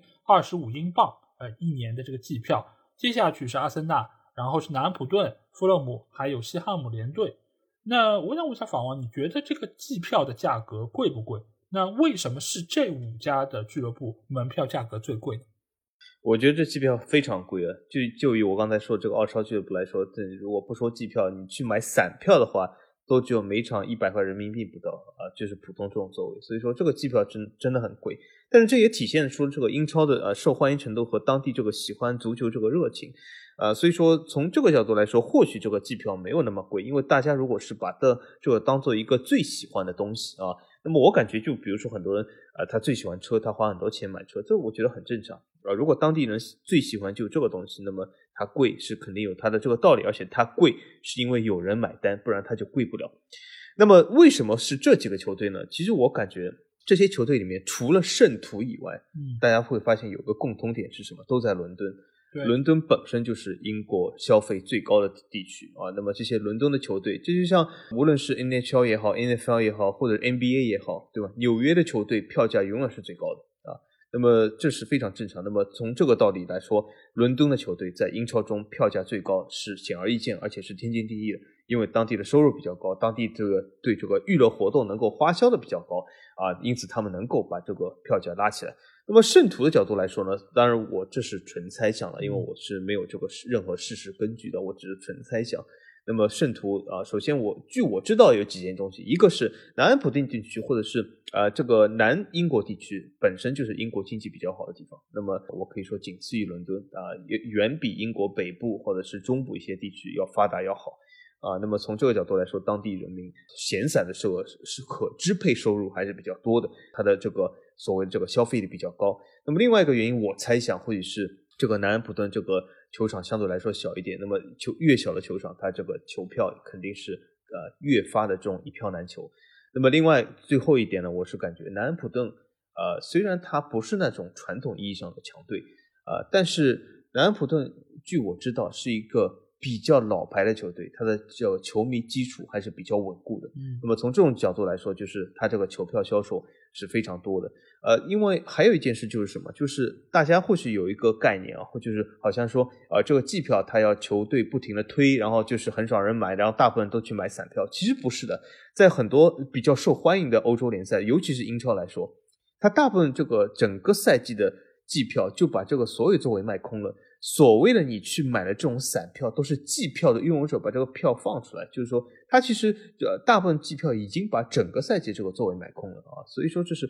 比较受欢迎联赛。当然有些不受欢迎联赛，就像我说这种上座率百分之三十联赛，那么别说季票，其实说句实话，没有人买它季票啊，因为这个票随时可以买，买季票是没有意义的。那么呃从这个角度来说，它就比较难推销一点。但是像英超这样的俱乐部啊，我感觉就是它很多这种俱乐部，它连季票你想买都不是那么容易啊，需要排队，需要什么抽签啊，并不是说啊你去点击一下就能买，没有这么简单。所以说这个季票，我感觉这个价格是合理的啊，因为如果呃不合理的话，市场会给它这个做出一个正确的规范啊，这说明它能够卖这样的东西，说明市场已经接受它，所以我感觉虽然贵，但是合理。对，因为其实你可以算一下，就是它这个价格，就算是最贵的热刺的两千零二十五，因为它是季票嘛，季票的话就是主场所有的联赛，包括部分的一些杯赛，这个因为每个俱乐部的情况不一样，它其实差不多就是二十来场。那二十来场的话，你折合下来就是一百英镑一场比赛。那如果你是像热刺啊或者阿森纳这样比较呃实力比较强，然后拥有就是球迷基数比较大的这些俱乐部，那其实一百英镑一场比赛。你放在当地的收入水平来看，其实也不算特别的贵，所以这个情况也是造成了像刚才法王说到，就是你想买吧，你还不一定买得到。你像现在很多的俱乐部，其实都是有一个所谓等待名单。你就比如说阿森纳队，他现在就有一个五到十年的等待名单，就是你如果现在不是季票拥有者，你可能需要等五到十年才有机会能够买到这个季票。那像维拉队，他就有两万三千人在等待，狼队也有超过一万人，所以绝大多数的这些俱乐部，它都是供要小于求的。你非常多的球迷，他是想要买到这个票还买不到，所以这个也是说明现在呃英超在整个本土社区的一个影响力，呃，包括很多的这个你像临时去看一场比赛，这个票也是非常紧俏的，绝大多数也都是这种季票的拥有者他所分享出来的，今天可能没有空或者其他的他拿出来转卖啊，这个是。呃，一个现状啊。那另外一方面呢，其实现在有一些俱乐部，它除了这个所谓的票之外，你想要买到它这个机票，还要交一些所谓管理费啊。这个也是更大程度上说明了它这个票是非常紧俏的。那在这个上面，你会发现很多俱乐部它还会提供一些融资计划，就是你这些。买到季票的人，你觉得可能这个价格比较贵，我一时拿不出那么多钱，他会给你一些融资计划，比如说通过第三方，他会有一些贷款等等。那访问你觉得，就是这个做法对于球迷来说是不是有必要的？那这个东西就是牵扯到呃，就是究竟有多少爱这个东西啊？那么，那么很多人呃，比如说呃，大家有的时候对这种呃，对自己的爱好或者兴趣爱好进行这种金融贷款或者什么，有有一点稍微就是有一点鄙视的目光。但是说实话，这个从东西和这种所谓的校园贷不是一样吗？就是你提前消费你自己想要东西，对吗？这个东西我感觉就是没有对错，就是说。你觉得你需要这个消费，那么就去，对吗？你如果特别去爱或怎么样，那么有一些提前消费也未尝不可，对吧？因为这本身这个人生苦短嘛，对吗？啊，有的时候如果你要等到你完全能够消费再去看这个比赛，或许你已经很老了，或者已经去不了这个球场。那么从这个角度来说，我感觉有一些提前消费也是可以。关键就是你整个人生中充满了这个抉择，你觉得在这个地方值得，那就值得啊。所以说我感觉是可以的。嗯，因为我觉得就这个季票，你尽管现在看上去一场比赛一百，呃，在当地人来说不是很贵，但是你要一下子拿出两千，那可能对于你已经习惯了某些固定消费，再加上可能你要还房贷，你可能还要还一些其他贷款情况下，那对于球迷来说也是一个比较大的支出。所以在这个过程里面，如果俱乐部能够给他们提供一些第三方的贷款，甚至于有些贷款利率还相当不错啊，那我觉得对于球迷来说未尝不可，是一个不错的选择。那另外一方面呢，就是现在越来越多的俱乐部啊，其实你会发现它是使用那种电子票务。就以往我们知道，就刚才访问说到，就是咔嚓嘛，就你买张票，然后到门口给那个检票人员看一下，然后打个洞啊这种。那现在来说，已经有非常多的球队，它是使用那种 NFC，就是你去那边扫一扫，都不是二维码，它就是过去扫一扫那个芯片，然后你就可以直接通行了。而且现在有七家俱乐部，它已经是宣称不再提供实体门票。那访问，觉得这个是一个有必要的举措吗？我觉得这很有必要，这是大势所趋啊！因为现在呃，这个实体门票本身它其实就充满了这个呃挑战性。因为为什么呢？现在你真的要去买一个实体门票，还要通过邮寄，还要通过你去现场，反正就是非常多的麻烦。因为我比如说现在去这种很多这种看比赛，其实都是通过二维码的。因为当然 MSC 还是还是没有试过，但是二维码已经非常普遍了。我感觉就是呃比实体门票要好，而且。你不用去带这么多东西，而且不用去真的是有实体拿到这张票，也因为拿到这张票对吧？你放哪里？放现在很多这个我们出行其实手上就带一个手机对吗？这个手机可以打开车，可以去呃这个看比赛，可以干嘛干嘛，任何东西都在这个手机上。如果再要去拿一张门票拿在手里，我感觉就会比较。麻烦，而且这个有的时候我们现在是出去，对吗？比如说我们穿的这个非常喜欢这个球服去干这个呃自己非常爱的死去活来这个球队比赛，这个球服上又没有口袋，你把这张门票放哪里呢？对吗？是吧？所以这是一个现实问题，真的，大家想象一下，对吗？你这球服穿的这么漂亮，对吗？戴着这个围巾啊，这么，但是你你难道门票也要在嘴里吗？对吧？所以说，呃，这个门票我感觉是没有地方放啊，所以我觉得拿个手机，对吧？这个手机拿在手里啊。进可以刷门票，对吗？那么呃，去可以这个拍照片自拍，对吗？都完全都可以啊。拍完以后可以放在你的这个朋友圈上，给我们这个群友看一下，对，完全好。所以说我我感觉这个门票这个事就有点像什么，就有点像曾几何时我们在这个办公室里面，对吧？动不动开个会要打印一大堆东西，现在还有人打印吗？我至少没看到，对吧？大家都是拿这个笔电也好，或者是拿这种平板也好，对吗？就是可以去开会的，没有必要再打印，对吧？没有意义。这个门票其实也是一种，应该说是被时代啊所淘汰的东西。就像现在看电影，现在看电影谁还拿张票去看呢？对吗？所以说足球场上门票也就这样。嗯，但是法王你知道，就是在我们这儿啊，看电影是一定要有门票的。啊，对，不是手机里面这样看的吗？没有，但是你要到电影院门口是要去换实体票的。就每个人他会有那个机器在那边，然后扫你的二维码，然后出来一张票。到门口还是要把这个票给到那个服务生这边。服务生他会去撕掉那个呃旁边的一栏，然后或者说给你一 个那个三 D 眼镜等等。对。啊，就都还，他就非常享受撕这个过程。呃，这个我也不知道是什么原因啊，因为我其实个人也很烦恼这个事儿，就是因为你以往不管是去看演唱会，还是去任何这种娱乐活动，我一直都是对于拿回来这个票，我是头很疼的。就你说把它扔掉吧，你说哎，这也是我观影的一个记录什么的，但是你要真把它 累积起来，你要放到一个信封里面。那这个信封会慢慢慢慢越来越厚，而且有一些这个票，你不是电影票的话，电影票还好，它比较薄。你像有些演唱会的票什么，它那个纸还是比较厚的，那你把它放进去就会非常的，我个人觉得不太环保啊这个事儿。而且就现在其实电子支付啊各方面已经很成熟了，就这个事儿还是应该更大程度上无纸化啊。包括你刚才说到就是办公室开会，哎呀。现在其实打印的还是挺多的，在我们这儿，最起码是吗？啊，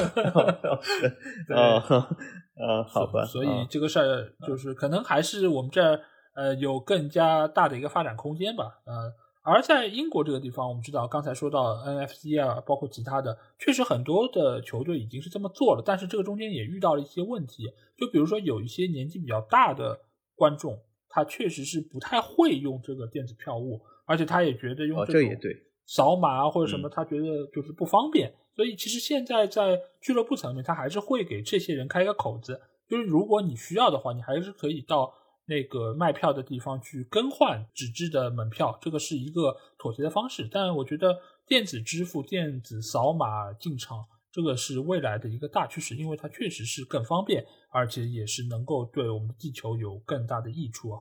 那说到这个，其实我想要和大家分享一下，就最近。我的一个就是看球的一个，也不叫经历吧，因为我没有去看到球。因为呃，法王会知道，就是我家其实住的离现在上港的那个新主场其实还蛮近的，就所以呢，我是想要带我的女儿去现场看一次球。尽管我不是上港的球迷，我也不是申花球迷，但是我觉得，因为他陪平时会陪我在电视上看球嘛，所以我非常想带他能够去现场看一次球。但是呢，我哎，挺有意义，翻了很久。都没有找到上港队门票从哪儿买，这个事儿真的是让我觉得，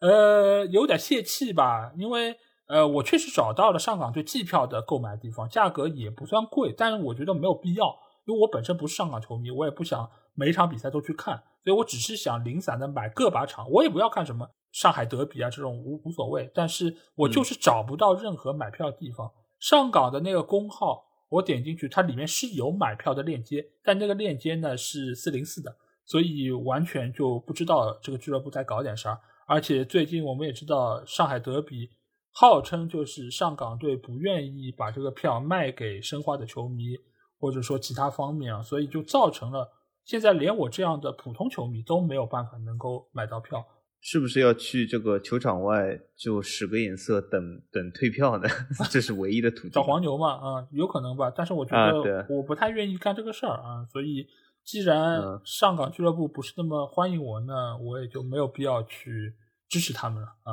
所以我就是想要在这边诟病一下，我觉得也不能算是中超的问题吧。我觉得这个应该就是上港俱乐部自己的问题。而且从各方面得到消息来看，他们这么做只是为了让。某些可能所谓的申花球迷不要去到他们的主场捣乱吧，但是我觉得从一个广义的层面上来说，不应该气量这么小，对吧？应该眼界再开阔一点。就是你这样的话，你阻挡的是可能潜在的申花球迷，但是你可能也阻挡了很多像我一样的这种中立球迷啊。我觉得这个不是上港球迷。我本来想说 像我一样的上港球迷，那我肯定不是上港球迷，这个没有必要。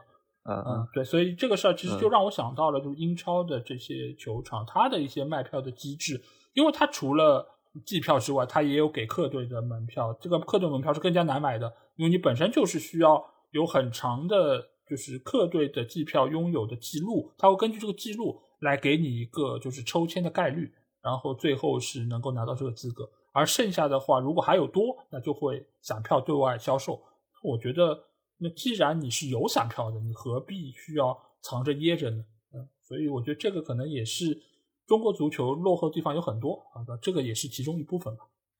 那除了说到门票销售，另外有一个东西，其实也是在球场里面非常的流行，那就是食物的贩卖啊。那这里其实我也有一组数据，就是英超二十个队他们在球场里面贩卖的一些主要食品。那在英超一般来说最有名的就是啤酒，啤酒的话，呃，现在卖的最贵的是西汉姆场地内的这个啤酒，一品托要卖到七点三英镑啊，这个是比其他的场地都要贵，而且它相比于上赛季来说都要贵了百分之二十五，就涨了一点四五英镑。就是阿森纳队是第二贵的，它是六点三五英镑，而最便宜的啤酒哈是曼联的老特拉福德球场，它要价只要三英镑。在这点来说，其实就是做的还是不错的。曼联、切尔西、水晶宫还有伯恩茅斯这些队伍，它今年都没有涨价，都还是维持在一个比较低的价格之中。那其他的那个食物，最主要的就是那个派啊。我们知道，在球场里面一般来说，除了喝的就是吃的。那西汉姆联队的派也是最贵的，它一个派要卖到六英镑啊，而且比上赛季是上涨了一英镑。那最便宜的派呢，是来自于利物浦的阿菲尔德，它只要三点二英镑，呃，比去年是涨了三十个便士。那曼联和纽卡是唯二两家没有调整价格的俱乐部。那访问觉得，就这个吃的喝的这个价格，你觉得贵吗？那这个价格又是受到什么东西的影响？呃，这里我想说一下，刚才我想说就是刚才呃说的这个季票和这个包厢的这个价格，我说这个英超真的是不愧是第一联赛啊，它这个呃价格非常的贵。但是这里啊，我可以说老爷因为提供这么详细的信息，我想说它这价格还蛮便宜的。举个例子来说，刚才老爷讲一个派呃三磅多，我感觉蛮便宜的。因为为什么派这个东西我也挺喜欢吃的，呃，三磅多其实没有那么贵哦。我发现，因为我在加油站里面买个派也不止这个钱哦。那么我感觉这个价格，实物价格以这个报出来来看啊，好像蛮值的。但是呢，呃，这里其实点到一个很好的东西，因为很多球场它其实呃这个收入的一个重要渠道就是这里面的食物销售。那就像刚才我说，这种澳超比赛它基本没什么人去干，对吗？一张门票只有一百来人民币。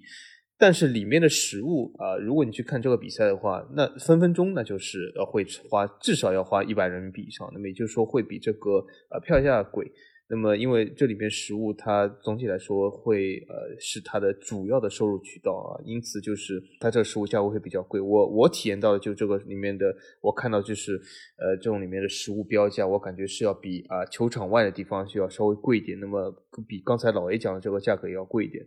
那么这有点像什么？有点像呃，比如说我去过很多电影院也是啊，他经常会放一块牌子说这个谢绝外带食物，嗯，你里面吃任何东西都可以，但你必须要吃它的。所以说，它这个食物就会的搞得非常贵。那么这个球场里面我去过也是，或者是电影院里面是，对吗？有些这个食物会比较贵啊，至少看上去比较贵。但是我感觉它这个食物其实和外面来说也是一模一样的啊。花这么多钱，其实去吃这个画面一模一样，不是很值。但是有的时候呢，你也必须得吃，因为为什么？有的时候你就看电影的时候，你就想吃点东西啊。所以说也是人，也就是这么很奇怪啊。就是其实这些他卖这种冰激凌，其实说句实话，在超市里我都不可能买，但放到电影院里面呢，我就变得要买了 啊。所以说人这个真的是很奇怪啊。那么，所以说这些英超这些东西的价格，我感觉不贵啊，而且是在球场里吃呢，别有风味，对吗？那么在尤其是这个中场休息的时候，对吗？呃，任何这个比赛中场休息的时候，那么食物地方，我看每次都看到都要排队，大家说明就是在这个上厕所之前啊，都是喜欢吃点东西。而且就是我以前曾经在呃另外一期节目里面说过，就有些美式体育这个他们这个球场经营方还会就是呃用数据统计，就是球迷在中场休息完以后回到球场自己座位的到座率，这个到座率有的时候太高的话，这个球场啊就就发现要出现问题，就是要有一些这个呃改革的措施，就说明什么？说明这个球迷在中场休息的时候，这个娱乐活动啊、吃的东西啊不够多，因为因此他们都已经回到自己座位上了。啊，而有些这个球队他比较追求这个到座率啊比较低一点，那这样就是说明球迷在这个球场中在尽情的消费，说明这个娱乐设施或者是这个饮食设施是够的啊，不然就是啊是是出现一些问题啊，所以说这个东西其实是啊这个球场也好，球队也好一个非常重要的收入来源啊，我甚至怀疑啊有些这种电影院或者足球场，它是不是就是靠这个是一个比赛日主要来源，而不是球票了啊？嗯。其实我觉得这个也是和球迷对于球队的成绩啊，包括其他方面的预期是有关系的。因为你刚才说那个三点几英镑一个派是比较便宜，但这个是整个英超二十个球队里面最便宜的，最贵的是西汉姆联队六英镑的一个派，那基本上贵了一倍。哦，那怪不得啊！是，我是所以觉得三三磅多一个派蛮便宜的。对，但是你说西汉姆联队它不止派贵，它的啤酒也贵。七点三英镑要买一品托的这个啤酒，所以有一度啊，其实西汉姆联队球迷是为这个事儿其实是提过意见，而且也在互联网上是鞭斥过这个球队啊，就意思就是说你这成绩打这么差，然后所有吃的喝的还卖这么贵啊，而且他的球票又是我们刚才说到了是前五名之内的啊，所以各方面的消费对于西汉姆的球迷来说是比较大的一个消耗啊，而且这个意见提完之后啊。官方其实也给出了一个回应，就说这个价格不是球队定的，因为他们那个球场是租的嘛，就是伦敦碗的那个球场，所以这个价格其实第三方公司来定的，呃，所以他们本身对于这件事儿是不知情，而且他们也是希望这个价格能够有所下调。后面据说也是确实下调了一点，但即便下调，它还是所有球队里面最贵的之一啊，所以呃，这个相对来说还是会。对于球迷来说有一定的负担，而且你知道很多英超比赛都是在当地的下午，这个时候正好是肚子半饿不饿，我觉得在场地里面买点东西也是非常有必要的。那除了食物贩卖之外，其实球场外还有这个纪念品商店以及周边的一些贩卖，我们也会看到有些什么围巾啊啊，包括也会有一些球衣啊等等。那我想问一下访问，你觉得就是在这些纪念品商店啊，就是有哪一些的纪念品会给你留下比较深的印象？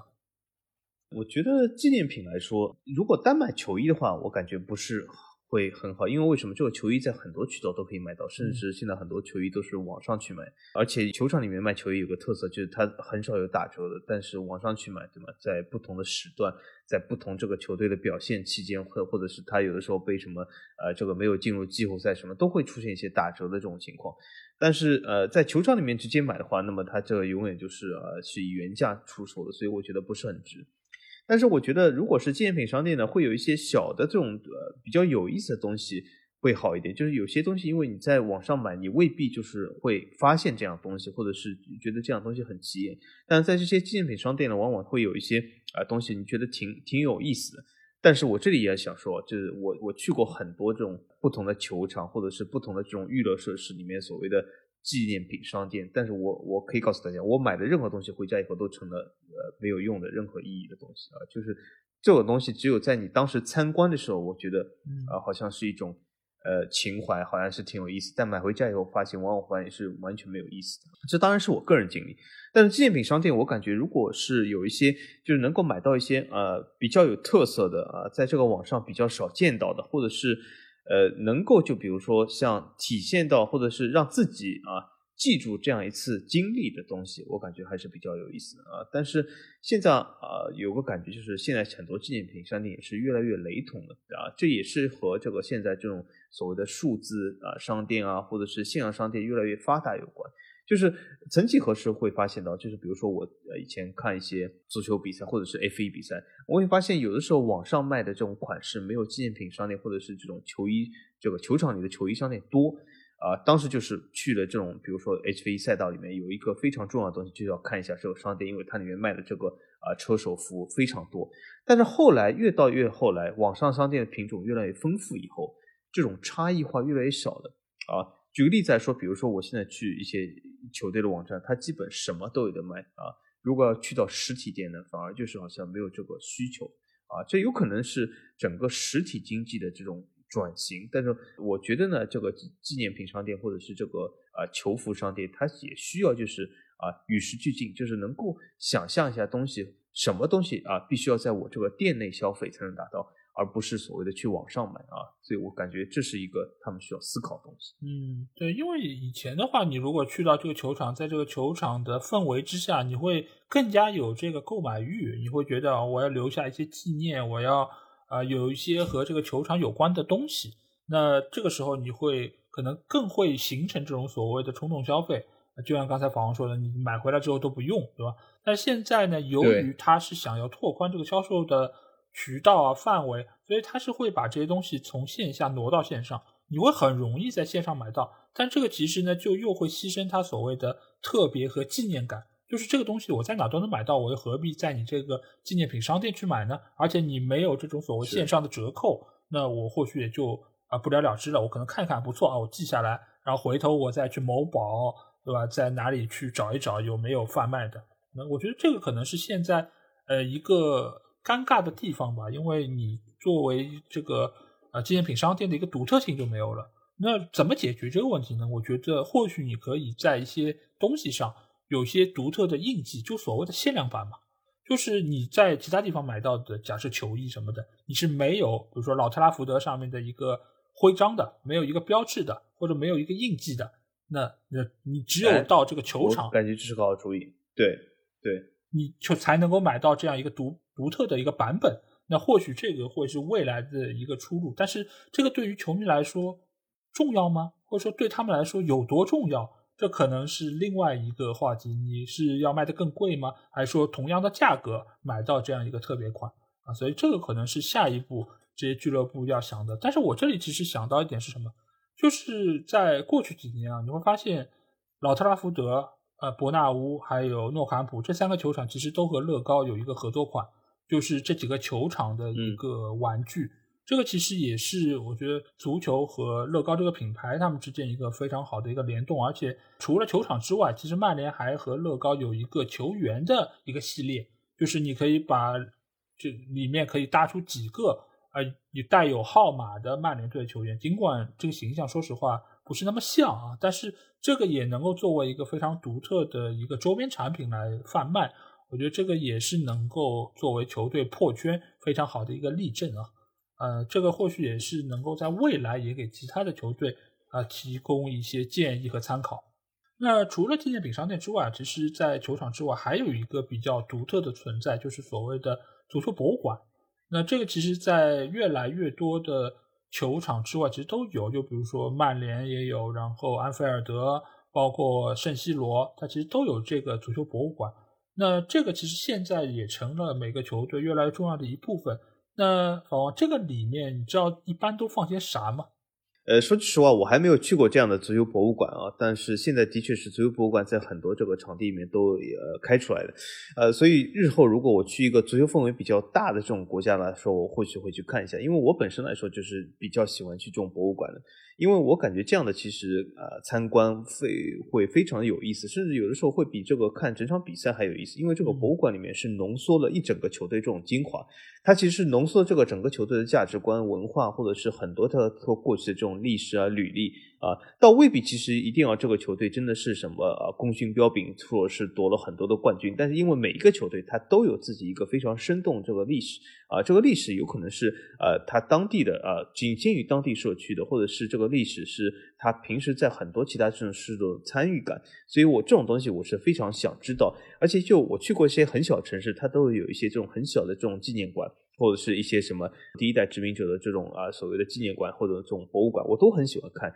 因为是也是看了当地就是第一代人啊过来以后他们的这个生活啊这种生活的变迁和当时的这种人物景象啊，包括这种足球纪念馆对吗？也是这个纪念了这个足球俱乐部从创立到现在啊中间经历了很多这种啊开心的不开心的这种或者各各种各样事，我就觉得很有意思啊，我很喜欢看这种东西，很喜欢看里面这种故事。啊，所以说我觉得这是一个非常好的主意，是吸引很多人去球场里面看看它，而且就是浓缩的，可以浓缩很多这种属于这个球队本身自己的这种特有的故事。我觉得是是一个比纪念品商店更能够吸引我的这个地方。对，因为其实你如果是这个球队的球迷的话，我觉得还是非常推荐大家去看一下，因为这里面所展出的东西，它所传达出来的内容，其实是更加具有文化底蕴的。你所谓这个底蕴，其实就是从博物馆这个地方能够出来。你一般来说，你像这种豪门的俱乐部，它一般会在橱窗里面展示的是他过往取的那些奖杯啊，什么欧冠啊、联赛啊，或者一一系列的奖杯。但是更大程度上，你会看到是什么？就是一些历史上的重要的物件。就像我当年去圣西罗看到一样，就是奖杯其实只是很小的一个橱窗，而且它是放了两个球队，国米和 AC 米兰两个球队的这个奖杯。呃，那在底层其实还有就是这个球场的一个微缩模型。但是在楼上的二楼，其实它更大程度上展出的其实是过往这么多年球队历史上的一些重要物件，包括啊三几年所使用那个足球，包括来访的一些友谊赛队伍的他们一些球员的一些球衣，上面也有些签名，包括还有就是现在或者过往比较知名的一些球员的一些物件，你会从他的这个每一个物品上看到。历史上所传承下来的一些内容，当时的球员为了这个球队所付出的一切，也能够让你更好的感受得到这个球队这么多年来他到底做了些什么事儿。因为我们看球的话，呃，可能只是看到他整个历史中非常小的一部分，但是这个球队能够走到今天这一步，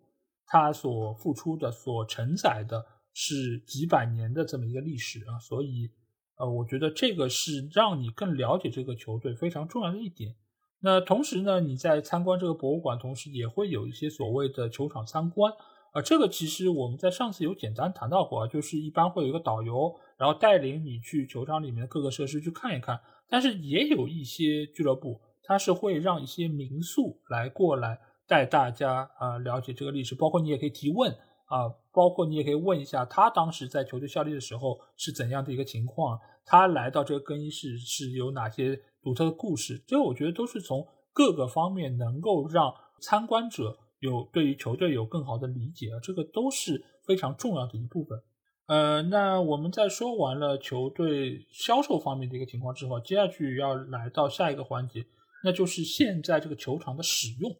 那我想问一下访问，你觉得现在这些球场除了踢球之外，它还有哪一些使用的方式呢？嗯，呃，据我看到的，这个除了踢球之外，最大的使用方式就是所谓我们之前上次讲的这个演唱会。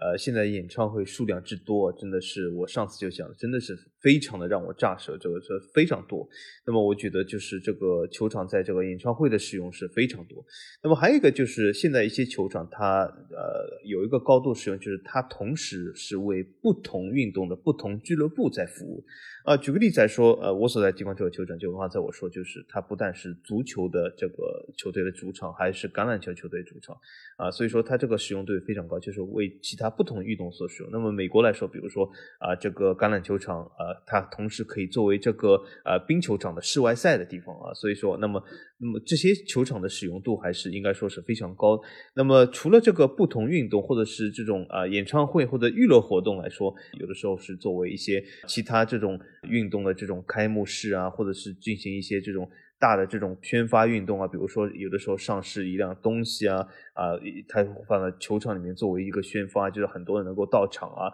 啊，所以这样的只是多功能的东西还是比较多。那么最后我甚甚至会发现，有的时候球场里面还会搞一些这种有意思的这种活动，比如说一些这种什么展览啊，或者一些什么什么美食节啊，或者是一些这种室外的东西啊。呃，所以我感觉现在的球场其实使用度还是蛮高的，因为这毕竟也是这么大一个这样的建筑，应该是提高一下这个使用度啊，对整个这个呃环境啊，或者对整个社会都是有好处的。那么我觉得啊，球场其实它并不需要啊仅仅局限于这个球场，或者是只只是作为一个踢球的场地，我感觉它是可以作为一个很好的这个呃室外的，或者是兼顾室外室内的一个。啊，这种所谓的活动中心，我感觉会比较好。对，因为其实你会看到球场，它整个的占地面积是非常大的，而不仅仅是什么一百多米乘多少米的一个绿的场地。它其实很大程度上，它有很多闲置的一些空间。就像现在在国内啊，有很多的一些球场，不管这个球场它是现在还在使用的，还是曾经使用过的，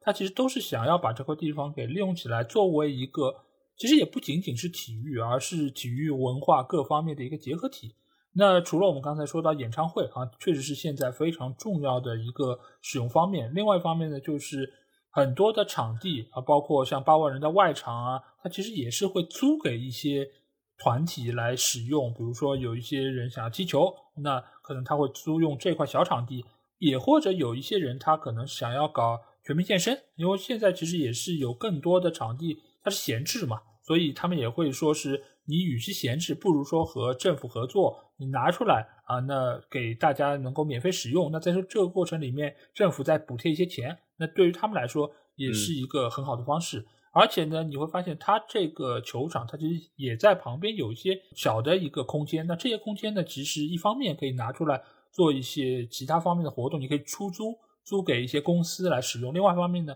你也可以租给一些培训机构。因为你如果是一些，比如说培训羽毛球啊，或者说是乒乓啊、足球啊，那你在这个体育场里面，比如说飞盘现在已经不红了，好吧？这个哎，飞盘不红了，嗯，为什么？呃，这我的确最近是发现飞盘的消息越来越少了。嗯，对，因为网红都不在那拍照了，照片拍过的呀，多拍有什么拍的了？哦，嗯。啊，也对，也对，哦，原来如此，好好好。那你如果是要搞培训的，那你肯定是在这种体育场、体育馆的附近租的一个地方更有说服力嘛。那所以这一部分其实可能是下一阶段就这些场馆使用的一个方向。那这里面其实还牵涉到另外一点，就是你在使用这些场馆的时候，你怎么能够有效的提升它的品牌价值？因为我们知道国外有很多球场，它是要卖冠名的。那在这个过程里面，你要怎么做才能够让你的冠名的一个就是价值更加提升呢？哦。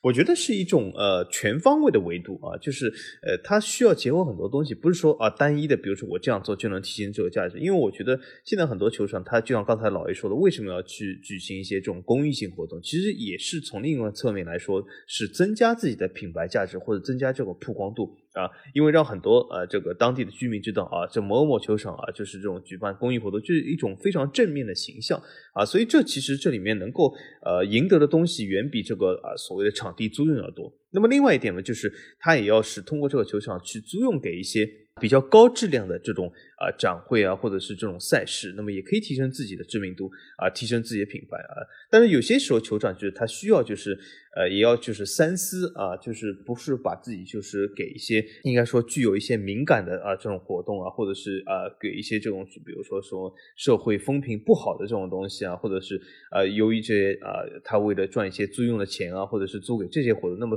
会啊相对来说会稍微破坏一些品牌价值。那么最后一点，我我感觉这个球场本身这个品牌价值也是在乎于他选择如何怎样的冠名商啊，对吗？我们以前在讲这个球场节目里面都会讲到。啊，有些球场这个冠名商非常的好啊，它它就是本身就是社会中的一些中坚力量企业或者是这种非盈利这种机构。但是如果你比如说你把这种球场冠名给了交给了有些有些其实赛场的确发生了交给了什么某某博什么球场什么对吧？这种这种非常难听啊，这就是整个把这个球场就是呃牵涉到了一些社会中。并没有这么正面的东西，这种东西上去，那么从这种角度来说，其实是一种品牌价值的这种呃一种伤害。所以说，从这种角度来说，球场它本身这个找的商业冠名或者这样设商业活动啊，就是一件很重要的事。对的，因为其实你如果是要这个球场有更好的曝光度，有更好的品牌价值，其实从你平时做些什么事儿，你就已经是可以定下这个所谓的调性，就像。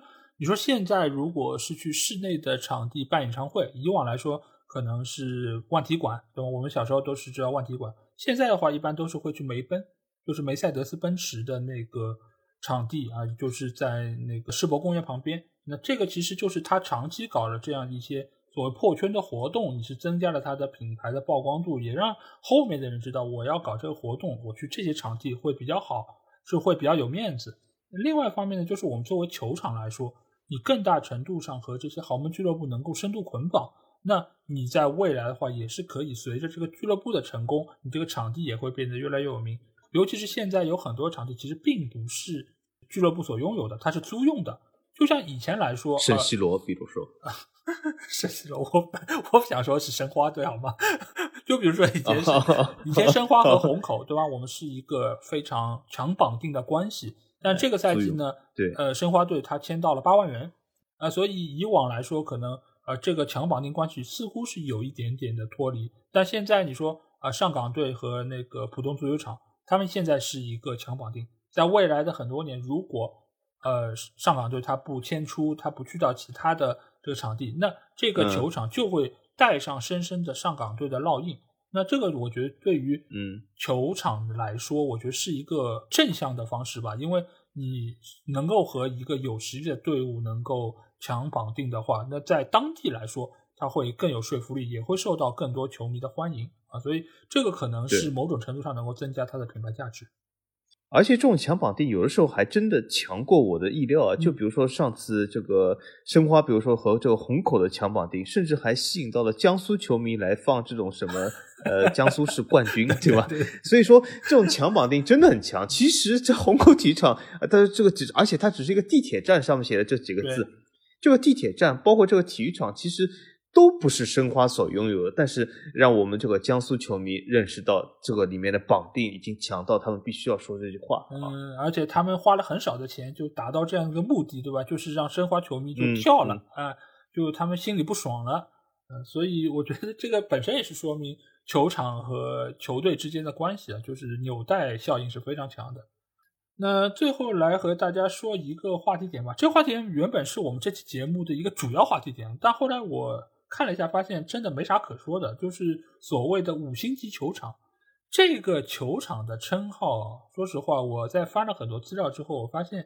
其实现在早就不这么说了。因为五星级球场放到以前来说，确实是一个好像是欧洲水平最高的一些球场啊所拥有的这个 title 啊。这以前除了五星还有四星，对吧？但是现在来说，其实欧足联。他早就不这么说，而且他从现在来说也不承认有过这样一个所谓的五星级的评定，因为以前来说，大家认为啊，五星级球场就是可以申办欧冠的决赛，四星级呢是可以申办欧联的决赛等等。但是，即使欧足联从来就没有官方承认过这样一个说法，只是有一度普拉蒂尼还在做欧足联主席的时候，他是建议这些球场是能够。达到多少的容纳人数？一般来说，他认为最好是有七万人，而且有相应的一些安保条件，包括在周边能够有容纳多少人的一些酒店，包括还有停车场，一些呃一些配套设施。这个其实，在内部可能是有些文件，但是这一些都不是欧足联所承认。所以，这样一些五星级球场啊，现在已经变得是有些玄幻了，就是好像说，我俱乐部要达到这个要求。但是你会发现在近几年的欧冠决赛啊，其实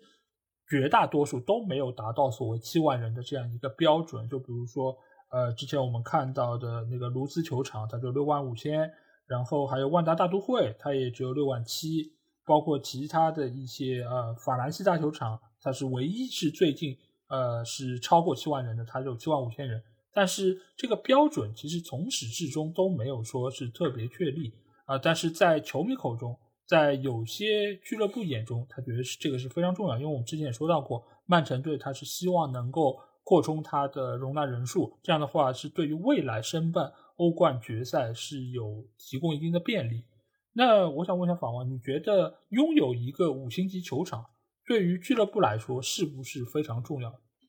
呃，我感觉不重要，因为其实如果没有今天这期节目，我都不知道什么是五星级球场，或者它的真正的定义是什么。虽然我也是像老 A 说的，就是有些球场我似曾相识到，好像啊听到解说说啊，今天这个是个什么四星球场、五星球场，但是我其实从来不知道呃这里面定义是什么。当然说句实话，在酒店里面，四星酒店、五星酒店，它里面的具体定义我也不是很清楚。啊，但是好像有的时候，呃，好像似曾那么又那么相识，好像啊，这个是五星呢，是四星，好像又那么了解一点。但是，呃，从从具体来说，这些球场来说，我觉得还是很模糊的。如果只是光从容量上来说，我感觉它肯定不是唯一的参考标准，不然朝鲜那个球场肯定是七星球场 啊，对吗？呃，所以说它肯定也有其他这种参考标准，就像酒店一样的。我我是道听途说，好像听说必须要有什么。游泳池多少大多少大才能算什么？所以，但我总觉得这只是一些参考因素，而不是说唯一的因素。当然，这唯一的评定因素是什么，或者这些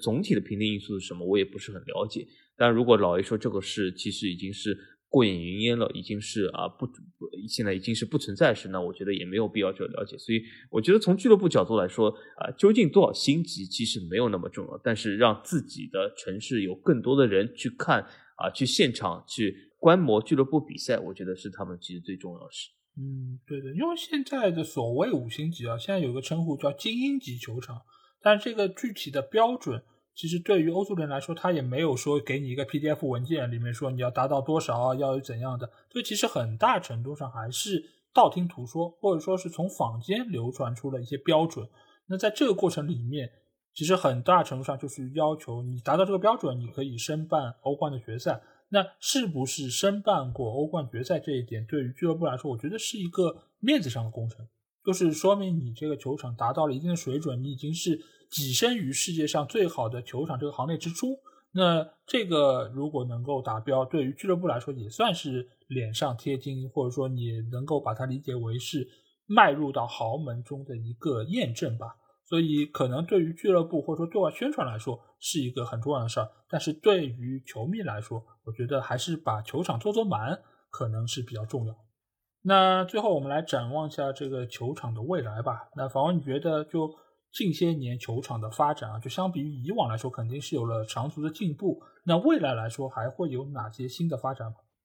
我觉得未来来说，球场还是可以往更大的和或者是更多的功能去发展。因为就像我刚才说的，球场是一个巨型建筑，这个建筑其实我感觉啊，它其实这个拓展空间还是非常大的。因为我们印象中啊，球场是有个什么印象？它虽然很大，但是我们会发现，呃，在我们印象中有没有一个球场非常高呢？应该没有，对吧？很多人讲哇，这是一个雄伟的球场，这是一个呃非常大的球场，什么什么大球场。但是有没有曾经有人说过啊，这是一个高球场啊？这个球场好高，没有吧？啊，但是我们会发现，我们平时中呃这个生活中有一些建筑，比如说啊，这是一幢高楼啊，这是一幢什么什么呃超高建筑，这是一个什么啊创下什么记录？但是我们会发现，这个在球场中其实还没有完全的体现出来。我感觉球场今后进一步发展空间是什么？就是它其实占地面积已经非常大，但在整个占地面积上，我感觉它还有更大的空间。就比如说，它可以往高建，往高建是什么？并不是说我说这个球场就所谓像巴萨那样观众席非常高，因为高到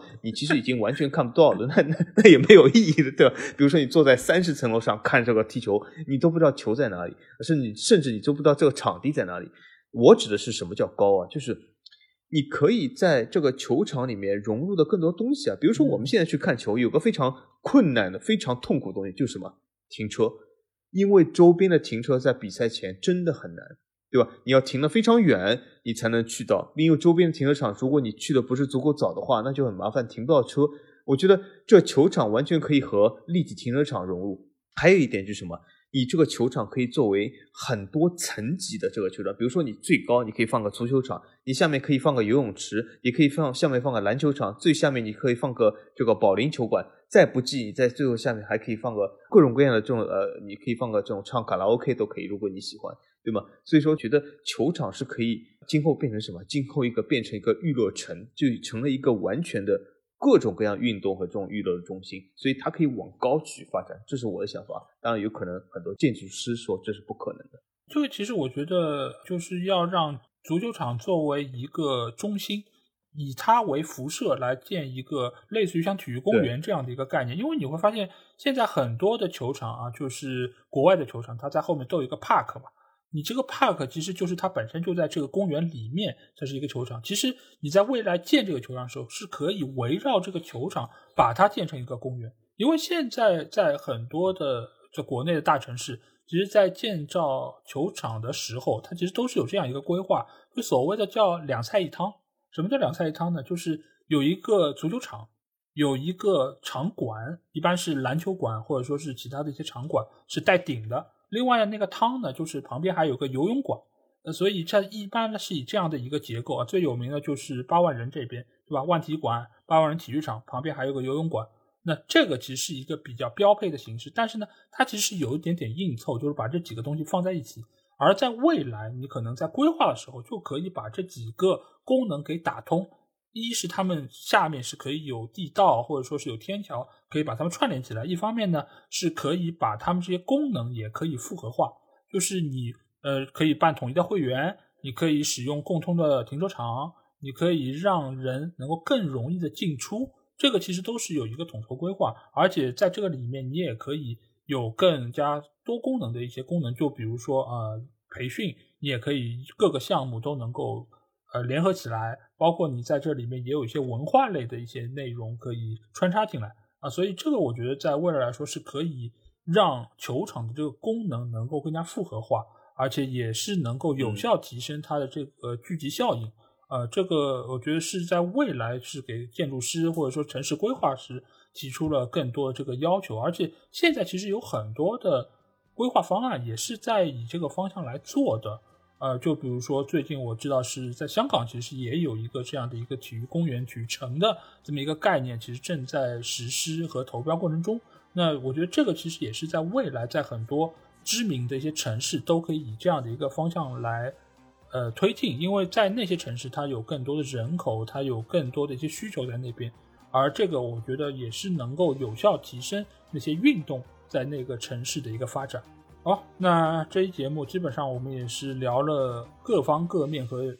球场有关的一些内容啊，再结合上我们之前五期节目说到的五大联赛这些球场的设置和一些所拥有的文化方面的承载，我觉得基本上是把球场这个内容是聊得比较透彻。当然，有些人会觉得我们这个内容比较的无聊，对吧？就是说，得多无聊啊，你就聊这话题。但是我觉得足球不仅仅是在球场上进行的，它只是更大程度上体现的是一个社区，体现的是整个城市乃至于整个国家以及世界对于这个运动的一些看法。所以我不觉得这个事儿有多无聊，反倒是那些没有聊这个话题的一些播客或者说内容方，他们眼光是有多狭隘，才只是关注于那一亩三分地上所发生的比分的变化、球队的情况。我觉得是希望能够和大家聊一些更多围绕足球周边的话题，因为足球它是一个非常有意思的运动，我觉得值得大家花时间来聆听这些。好，那这期节目基本上就这样。如果你们听了我们节目有什么话想对我们说，欢迎在我们的评论区留言。如果想要和我们直接交流，也可以来加我们的群，只要在微信里面搜索“足球无双”就可以找到。期待你们的关注和加入。那这期节目就到这儿，我们下一期的。足球无双节目，再见吧，大家拜拜。嗯，大家再见。